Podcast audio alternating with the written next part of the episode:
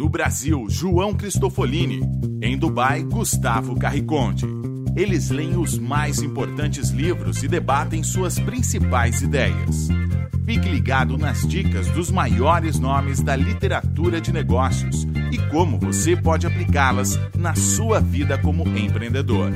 Está começando agora mais um episódio do Resumo Cast Livros para Empreendedores.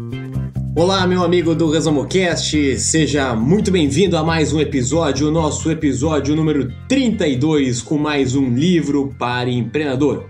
Aqui quem fala é João Cristofolini e no episódio de hoje nós vamos falar sobre um livro que me marcou bastante. Um livro que eu li ainda nesse ano e que, dentre os mais de talvez 50 livros que eu já tenha lido somente nesse ano, este, sem dúvida, foi um dos que mais me marcaram. Este e mais um outro livro que será tema de um algum dos futuros episódios do Resumo Cast. Se você nos acompanhar, saberá também qual é esse livro. Mas no episódio de hoje, o livro que nós vamos falar e o livro que me marcou bastante e que tenho certeza que será um episódio aí épico do Resumo Cast é o livro A Escola dos deuses, a formação dos líderes da nova economia. Este livro não é muito conhecido no meio literário do Brasil, talvez até agora com este episódio do Resumo Cast, mas é de grande representação no cenário europeu. Ele já foi publicado em italiano, em grego, em turco, romeno, inglês, alemão, hebraico, francês, chinês e é best-seller na Turquia desde 2005 dirigido a empreendedores, estudantes e todos aqueles que querem relembrar seu sonho e vê-lo realizado.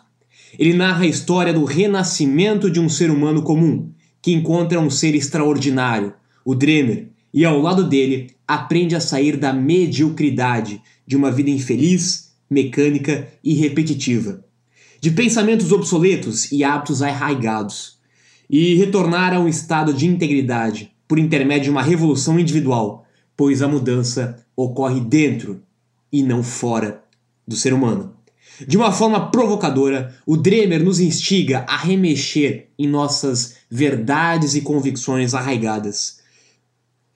Considero este livro uma poderosa ferramenta de transformação para aqueles que despertaram em busca de uma vida consciente, nos oferecendo uma nova ótica sobre velhos paradigmas e fazendo-nos questionar o que é real neste modo de vida obsoleto que se encontra ainda grande parte da humanidade.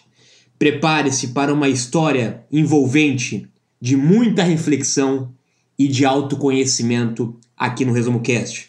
Como você já sabe, o nosso objetivo é trazer temas diversos aqui para o Resumo Cast, porque acreditamos, principalmente, que o empreendedor deve ter conhecimento sobre diferentes temas e assuntos nós já falamos aqui sobre vendas, sobre liderança, sobre comunicação, sobre educação financeira e também sobre autoconhecimento.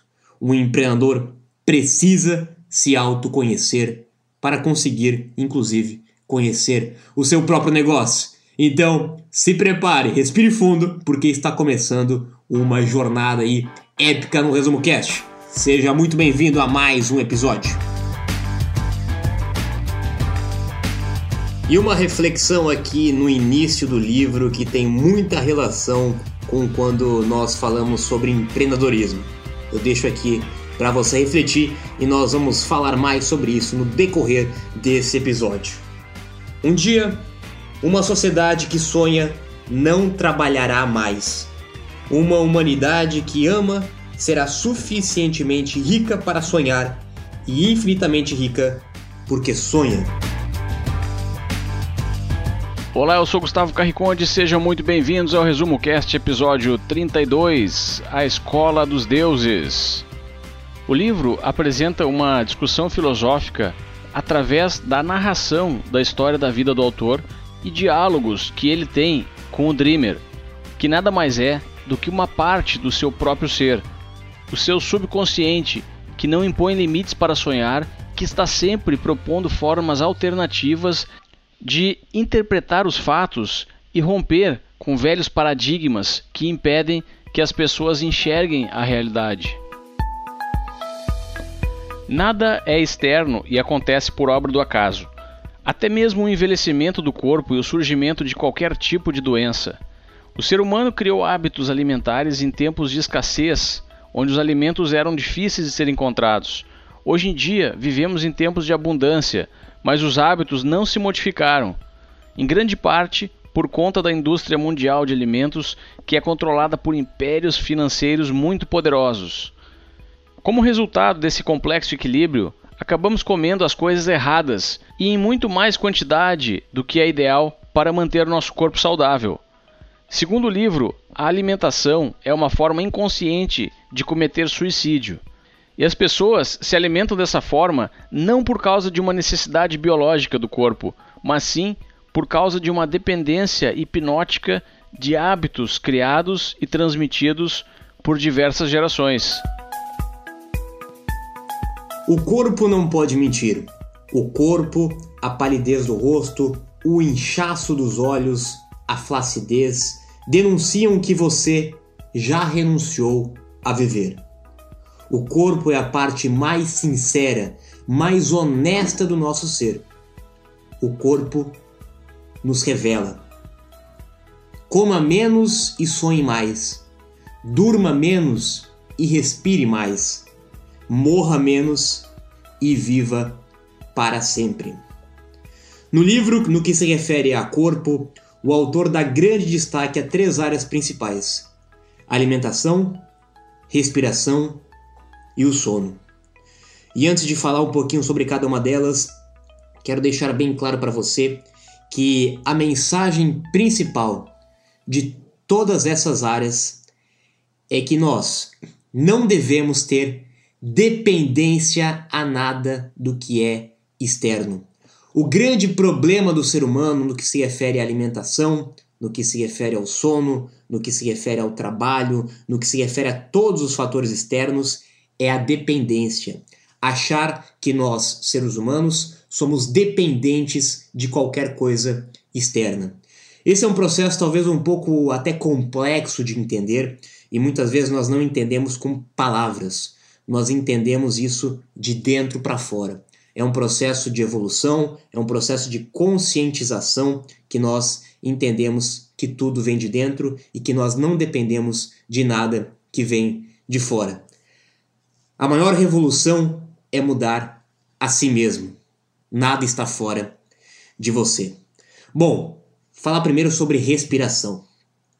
Nós introduzimos hoje uma quantidade insuficiente de oxigênio nos nossos pulmões. Todo ser humano respira uma quantidade de ar dezenas de vezes inferior àquela que de verdade é necessária. Uma pessoa deveria dedicar várias horas por dia a uma respiração plena. Toda escola deveria adotar uma educação da respiração. Uma respiração profunda não pode ser feita mecanicamente. Se você quiser mudar seu destino, trabalhe a sua respiração. Dedique tempo à respiração. Nós não aprendemos a respirar. Há uma grande diferença entre nós respirarmos no piloto automático, é logicamente que nós respiramos durante todo o dia, senão não estaríamos aqui falando nem ouvindo o ResmoCast, mas quando nós entendemos e nós conhecemos o poder que a respiração consciente tem, eu confesso para vocês, como experiência própria e particular, que nós temos uma diferença muito grande no nosso dia, na nossa vida. Eu, há bastante tempo, adotei o hábito de fazer a meditação. A meditação, que para muitos é uma palavra complexa, é alguma coisa muito complexa, muito difícil, mas na sua essência, ela nada mais é do que você reservar um tempo e concentrar na sua respiração. Quando você inspira o ar de uma forma plena, de uma forma cheia para os seus pulmões e você está consciente desse ato, porque nós não estamos conscientes durante o dia a dia da nossa respiração. Quando nós estamos conscientes da respiração, seja por 5 minutos, seja por 10 minutos, por 20, por 30 minutos, por uma hora, o autor diz aqui que nós devemos é, dedicar aí várias horas por dia. Né? A gente sabe que grandes líderes espirituais, grandes filósofos, grandes pensadores dedicaram muito tempo do seu dia à prática de meditação, à prática de respiração, porque é assim que eles de fato se conectam. Nós sabemos que, infelizmente, a nossa realidade no dia a dia de hoje não permite muitas vezes por tempo nós fazermos isso. Mas se você experimentar simplesmente alguns poucos minutos quando você acordar e antes de você dormir, de se concentrar nessa prática de respiração, comece com 5 minutos. Depois vai aumentando aos poucos para 10, para 15, para meia hora. Hoje eu faço uma hora em média de meditação, de respiração quando começo o meu dia. E deixo esse desafio para você, se você ainda não faz isso, com certeza você vai ter uma diferença muito grande no seu dia. O segundo ponto que o autor fala bastante é sobre o sono, que nós devemos diminuir o tempo de sono, que dormir é morrer, que o sono é tão somente um mau hábito. Aqui novamente, nós sabemos que não é fácil aplicarmos na nossa vida prática, né? Eu confesso que não ainda não consegui aplicar 100% isso, ainda tenho uma dependência do sono, durmo aí talvez 6 horas, 7 horas por dia, mas o autor argumenta, e com toda é, razão, de que quando nós entendemos de fato que nós não dependemos de nada externo, de nada fora, até mesmo o sono torna-se indispensável, torna-se dispensável, quer dizer, ele acaba não sendo tão importante é, para o nosso dia. E o terceiro ponto, a alimentação, como o Gustavo comentou. Nós devemos reduzir ao mínimo a necessidade de se alimentar. A humanidade comerá cada vez menos. O ser humano poderá escolher entre comer ou não comer. Será uma opção. É a substituição de uma comida grosseira por um alimento sutil, interior. Para isso serão necessários, logicamente, muitos anos de consciência. Para o autor, a comida era apenas o símbolo, a expressão mais visível da dependência do ser humano em relação ao mundo. Não é a comida que envenena o ser humano, mas a sua convicção de ter uma imprescindível necessidade dela. Ou seja, não estamos falando, o autor não está falando que nós devemos deixar de comer, não é essa a mensagem do, do livro, apesar de acreditar que num futuro, com a evolução natural do ser humano, nossa dependência será cada vez menor da comida. Mas uma simples mudança de dependência. Tem pessoas que dependem da comida, que são escravos da comida. E justamente por isso nós temos hoje um grande nível de pessoas obesas, de pessoas com problemas de saúde, porque são escravas da comida. De novo, tudo que nós estamos falando aqui de sono, de alimentação, de respiração, se refere à dependência. Você não pode ser escravo a nada fora de você. Quando você consegue entender de fato isso, que tudo que você precisa está dentro, você para de ser escravo e você tem a opção, você escolhe se você quer comer ou não quer comer. Você escolhe se você quer dormir ou não quer dormir. Você toma a postura de decisão e não fica escravo desses fatores externos. O mundo é como você sonha. Prepare-se agora para conhecer um conceito incrível e que, se você realmente compreender, pode mudar permanentemente a sua vida. Não existe nenhuma diferença entre sonho e realidade. Se você conseguir aprender a sonhar de forma consistente, o seu sonho já é realidade. Você terá apenas que esperar um pouco de tempo para se materializar. O livro ainda vai mais longe e propõe uma fórmula que define a realidade que cada ser humano vive. A fórmula é a seguinte: sonho mais tempo igual a realidade. O sonho acontece não só na nossa mente, mas em cada órgão, em cada célula e em cada átomo do nosso corpo. O corpo se alimenta de sonho e quando ele não está mais sonhando, ele está morrendo. Tenha em mente que até mesmo as coisas ruins que se materializam são resultado de nossos sonhos inconscientes. Por isso, é preciso aprender a sonhar. E a melhor forma de aprender é praticar e aperfeiçoar todos os dias, a todo momento. O mundo, como conhecemos hoje, com os avanços tecnológicos, os sucessos da humanidade e também todos os seus problemas e fracassos, é o resultado do sonho coletivo de gerações inteiras. Uma pessoa sem sonho está perdida no universo e vive sem propósito.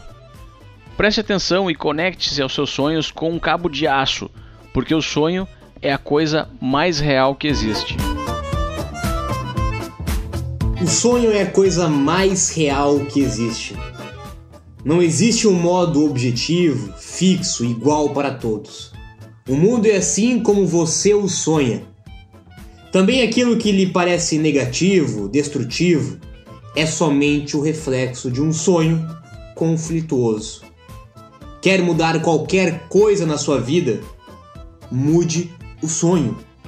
É impossível deixar de repetir o que tem hoje se não mudar o seu sonho. Sonhe um sonho novo. O mundo é assim porque você é assim. O mundo é o sonho que se materializa. Seus pensamentos criam sua própria realidade pessoal. Um dos grandes males do nosso modelo de trabalho, de sistema industrial nos dias de hoje, talvez seja a falta de sonho. As pessoas pararam de sonhar. As pessoas entraram no modo automático de viver, de trabalhar, de pagar contas, de se sustentar. E esqueceram de buscar o seu verdadeiro sonho, o seu verdadeiro propósito, a sua verdadeira missão. Se você para de sonhar, meu amigo, você para de viver. Quem não sonha está literalmente morto. E não importa se você é jovem, se você tem hoje 20 anos ou se você tem 70 ou 80 anos. A partir do momento que você consiga ter, de fato, um sonho, um verdadeiro sonho, um grande sonho, os seus dias mudam completamente. Eu conheço muitas pessoas jovens que não têm sonho nenhum e vivem uma vida medíocre, praticamente como se estivessem mortas ou não estivessem aqui. E conheço muitas pessoas mais velhas, um grande exemplo e um grande ídolo para mim, o meu avô, que hoje tem mais de 70 anos e sonha de uma forma incomum. Sonha com grandes obras, sonha com grandes projetos, sonha em fazer grandes negócios, sonha em construir ainda grandes empreendimentos, em fazer grandes coisas na vida. É o sonho que alimenta o ser humano. É o sonho que dá vida à nossa vida, é o sonho que nos motiva, é o sonho que nos faz acordar toda manhã, é o sonho que nos faz ter alegria, ter vontade de viver. Se você está dentro de uma corrida num piloto automático, dentro de um emprego, dentro de um trabalho ou dentro de uma rotina que você parou de sonhar, pare um minuto para refletir sobre a sua vida. Mude a sua vida se for preciso, mas volte a sonhar. Tenha um sonho, sonhe grande de preferência. Nós sabemos aí que todos os empreendimentos, todos os negócios de sucesso nasceram de um sonho. Tudo nasce de um sonho. O que se concretiza no mundo é reflexo de um sonho. Então eu pergunto: qual é o sonho que você está tendo nesse momento? A lei do antagonista ou lei dos opostos aparece recorrentemente em todo o universo e impacta pessoas, nações e até mesmo civilizações inteiras. O antagonista é aquele desafio, aquele obstáculo, aquela adversidade, é aquela crítica que recebemos constantemente ele pode se materializar no formato do seu chefe, da sua esposa ou marido, ou qualquer outra pessoa que aparentemente se apresenta como um adversário ou inimigo.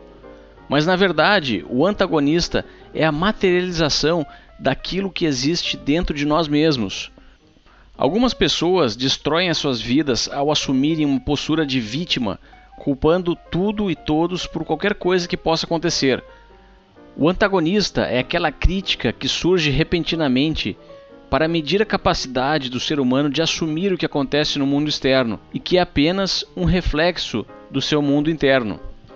Se você conseguir enxergar quem são os seus antagonistas, vai ter a possibilidade de visualizar o caminho mais rápido para modificar a sua vida e conquistar tudo o que deseja, pois o antagonista mostra com precisão aquilo que temos que melhorar e onde temos que evoluir.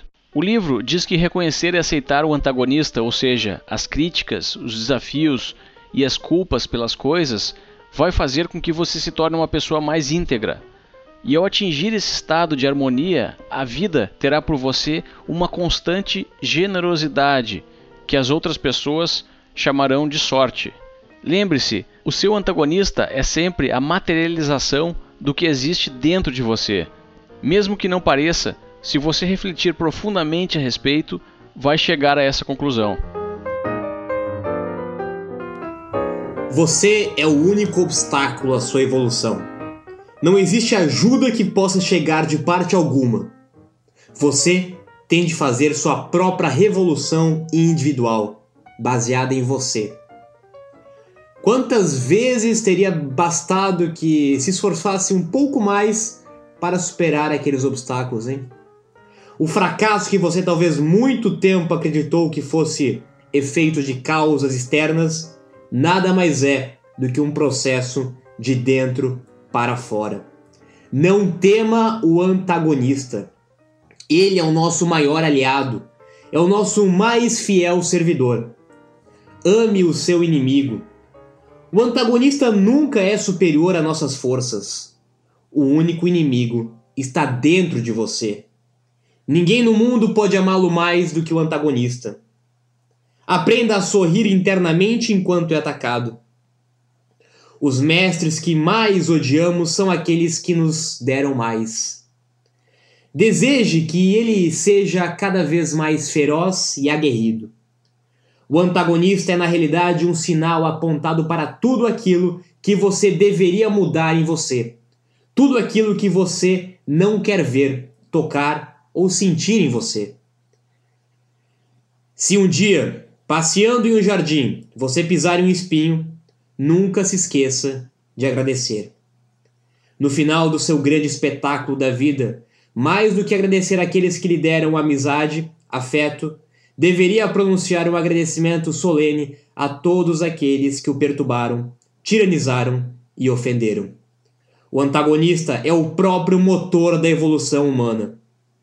Lembre-se, o inimigo está dentro de você. As dificuldades, os problemas, os obstáculos, as pessoas que estão na nossa vida, todas elas são ferramentas indispensáveis para a nossa evolução. Se você está nesse momento passando por um grande problema, tenha certeza que esse problema foi necessário, ou está sendo, ou é, ou vai ser necessário para a sua evolução. Nada acontece por acaso. Tudo tem um motivo, tudo tem um porquê, e você de alguma forma atraiu isso. É difícil nós pensarmos nisso no momento. E eu falo isso como empreendedor também. Muitas vezes, muitos negócios que deram problemas, que tiveram problemas, negócios que fracassaram, que não deram certo e que naquele momento tiveram perdas e prejuízos enormes. Às vezes nós tentamos achar culpados, a culpa do sócio, a culpa de algum terceiro. Mas depois de um tempo, quando nós olhamos para trás, nós entendemos quão importante foi ter passado por aquela dificuldade, quão importante foi ter passado por aquele fracasso, por aquele problema. Que isso de fato foi o nosso maior professor, que foi o nosso maior aprendizado, que foi indispensável para a nossa evolução. Então a reflexão que fica nesse sentido é que nós devemos entender que o antagonista, que o problema, que a dificuldade, que todas as coisas negativas ou ruins que acontecem conosco são instrumentos necessários para nossa evolução aqui nesse mundo. Nós viemos a esse mundo para evoluir, o único propósito de nós estarmos aqui nesse mundo é evoluir. E não existe evolução, não existe escola sem dificuldade, sem problema. Então, tenha total convicção de que se você está passando por um problema, é porque você tem total capacidade de resolvê-lo. O primeiro passo obrigatório para ter qualquer coisa é ser. Tudo começa com o verbo ser. Você precisa ser antes de fazer ou ter. Até mesmo a sua vida financeira e a sua conta bancária são um reflexo fiel daquilo que você é. Então, para ganhar dinheiro, por exemplo, precisa tornar-se uma pessoa íntegra, corrigir as suas deficiências com auxílio dos seus antagonistas e conquistar o direito de ganhar o dinheiro dentro de si mesmo, antes que apareça qualquer resultado externo. Segundo essa lógica, não é necessário nenhum esforço para ganhar dinheiro fora de si o foco deve ser 100% interno. As pessoas que possuem mais dinheiro do que as outras conquistaram o direito de possuir essa quantidade de dinheiro dentro de si mesmas antes que as suas contas bancárias fossem preenchidas. Por isso, para ter o direito de possuir uma quantia maior, é preciso ganhá-la internamente. Mas não se engane, no mundo existem também pessoas que possuem uma quantidade enorme de dinheiro, mas não conquistaram o direito interno de ter esse dinheiro. Nesse caso, a consequência é inevitável. A menos que elas desenvolvam a sua integridade, irão perder tudo com a mesma facilidade que ganharam. Esse exemplo é típico dos que tiraram a sorte grande acertando na loteria ou recebendo quantias que não estão preparados para possuir. A grande maioria, estatisticamente, perde tudo em pouco tempo. Utilizei o exemplo do dinheiro, mas a regra ser, fazer, ter pode ser aplicada a tudo na vida. E se você conseguir compreendê-la, vai ter a oportunidade de construir o um mundo externo a partir do primeiro passo, que é modificando o seu próprio interior. Ser, fazer, ter. Essas três palavrinhas mágicas, não por acaso, estão num post-it no meu quadro que fica na parede do meu escritório. Eu vejo isso todos os dias. Quanto mais você é, mais faz, mais tem. Ter e ser são a mesma coisa em planos diferentes da existência. Repetindo, quanto mais você é, mais você faz e mais você tem. Ou seja, primeiro você é, primeiro você se torna isso internamente, interiormente, seja em relação à saúde, seja em relação à prosperidade, seja em relação a sucesso, seja em relação a qualquer coisa. Tudo é reflexo do seu interior, tudo é reflexo do seu pensamento, tudo é reflexo do que vem de dentro. Tudo acontece e começa de dentro e não de fora. Por isso, quanto mais você for, verdadeiramente for, mais você vai fazer, você vai colocar em ação, você vai colocar a mão na massa, você vai transformar um sonho em realidade, você vai tirar do, do que você é para fazer aqui neste mundo plano e real e quanto mais você fizer, mais você vai ter. Ou seja, o ter é consequência daquilo que você é e daquilo que você fez. Quanto mais você é, quanto mais você fez, mais você vai ter saúde, mais você vai ter prosperidade, mais você vai ter sucesso, mais você vai ter tudo aquilo que você simplesmente é e fez. Parece simples, mas nós temos na humanidade atual uma grande dificuldade de entender isso, de inverter essa ordem. Primeiro nós queremos ter, para depois nós sermos e depois nós fazermos. Primeiro eu quero ter saúde, primeiro eu quero ser próspero, para depois eu poder ajudar as pessoas. Primeiro eu quero ter dinheiro, para depois eu fazer tal coisa. Esses dias eu recebi uma mensagem de um jovem que disse que queria ser, que queria é, ter muito dinheiro para ajudar outras pessoas onde nós invertemos o ter para fazer. Nós colocamos na frente o resultado final, o objetivo final, sendo que na verdade tudo começa de dentro, tudo começa internamente. Então isso precisa ficar realmente muito claro para nós e quando nós entendemos isso, todo o nosso reflexo do nosso contexto muda automaticamente. grande motivador para as nossas vidas é o medo. As pessoas tomam grande parte das suas decisões mais importantes das suas vidas motivadas pelo medo. Cursam faculdade, decidem por emprego ou outro, têm filhos pois temem não serem bem cuidados na sua velhice, casam-se e assumem financiamentos financeiramente incompreensíveis, pois é o que todos estão fazendo, e fazer algo diferente é assustador para elas. As pessoas sentem medo da vida e temem fracassar, pois acreditam que o mundo é formado por fatores externos e que elas não podem controlar. Mas na verdade, o mundo é o reflexo daquilo que somos. O mundo é a representação dos nossos estados de ser. Quando você conseguir enxergar que os acontecimentos são um reflexo de quem você é e que o externo foi criado por você, não poderá mais ter medo de nada. O autor do livro, em um TED Talk, comenta que existem algumas pessoas que não têm medo, que conseguem superar os obstáculos impostos pelo tempo e que não cedem às chantagens do imediatismo e conseguem imprimir um fragmento de eternidade em tudo que fazem. Ele então passou a se perguntar quem são essas pessoas e por onde elas andam, pois ele acredita que os seres humanos devem muito a esses indivíduos. Eles são os arquitetos, os benfeitores da humanidade. Por trás de tudo que é bom, que é bonito, interessante e que tem valor, existe sempre um indivíduo responsável, e sem ele o processo não seria possível. Essas pessoas diferenciadas são como os glóbulos vermelhos do sangue, que carregam o oxigênio. É através dessas pessoas que o mundo se torna um lugar melhor. Por isso, precisamos desses sonhadores para inspirar e distribuir oxigênio na política, nos governos e nas organizações. O autor chegou então à conclusão que esse tipo de indivíduo, que não é escravizado pelo medo, está ficando cada vez mais escasso e que precisamos formá-los em uma escola a escola dos deuses, que deve ser um local destinado a eliminar o medo e todos os outros sentimentos prejudiciais que impedem que a raça humana viva na sua plenitude. O que você faria se não tivesse medo?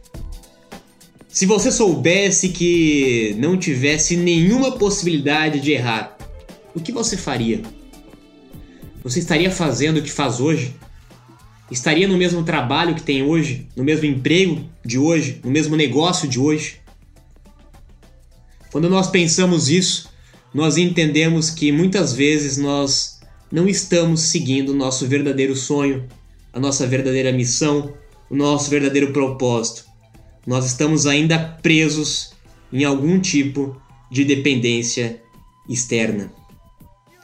E nós precisamos definitivamente forjar seres humanos visionários.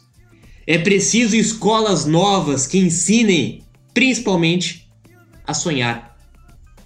A riqueza, o bem-estar e a beleza são direito de nascença de todo ser humano. As escolas e as universidades também ensinam a sonhar, mas o sonho que projetam é a escassez. Os ensinamentos são a dependência, a dúvida, o medo, o limite.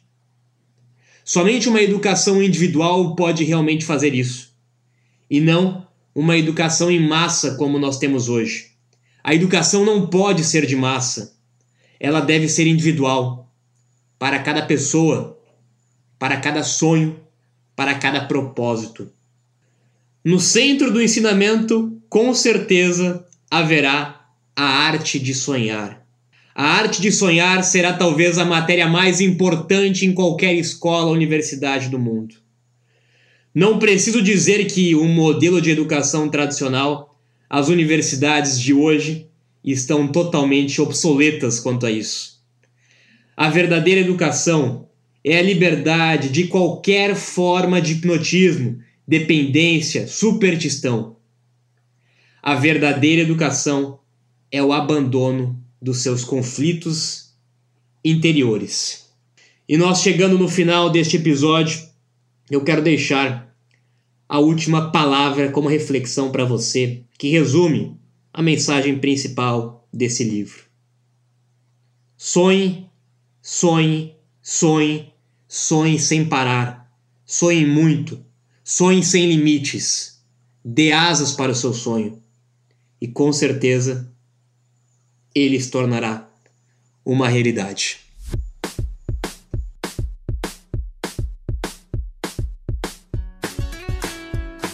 E obrigado pela sua audiência. O Resumo Cast vai terminando por aqui. Mais um livro fascinante que recomendamos fortemente leitura, pois esse livro propõe algumas reflexões de uma forma única e que vai fazer você repensar muitos dos seus paradigmas e talvez provocar uma mudança na forma como você vê o mundo e com certeza vai lhe transformar em uma pessoa melhor. Agora eu me despeço aqui de Dubai. Tenham todos uma boa semana e até o próximo episódio.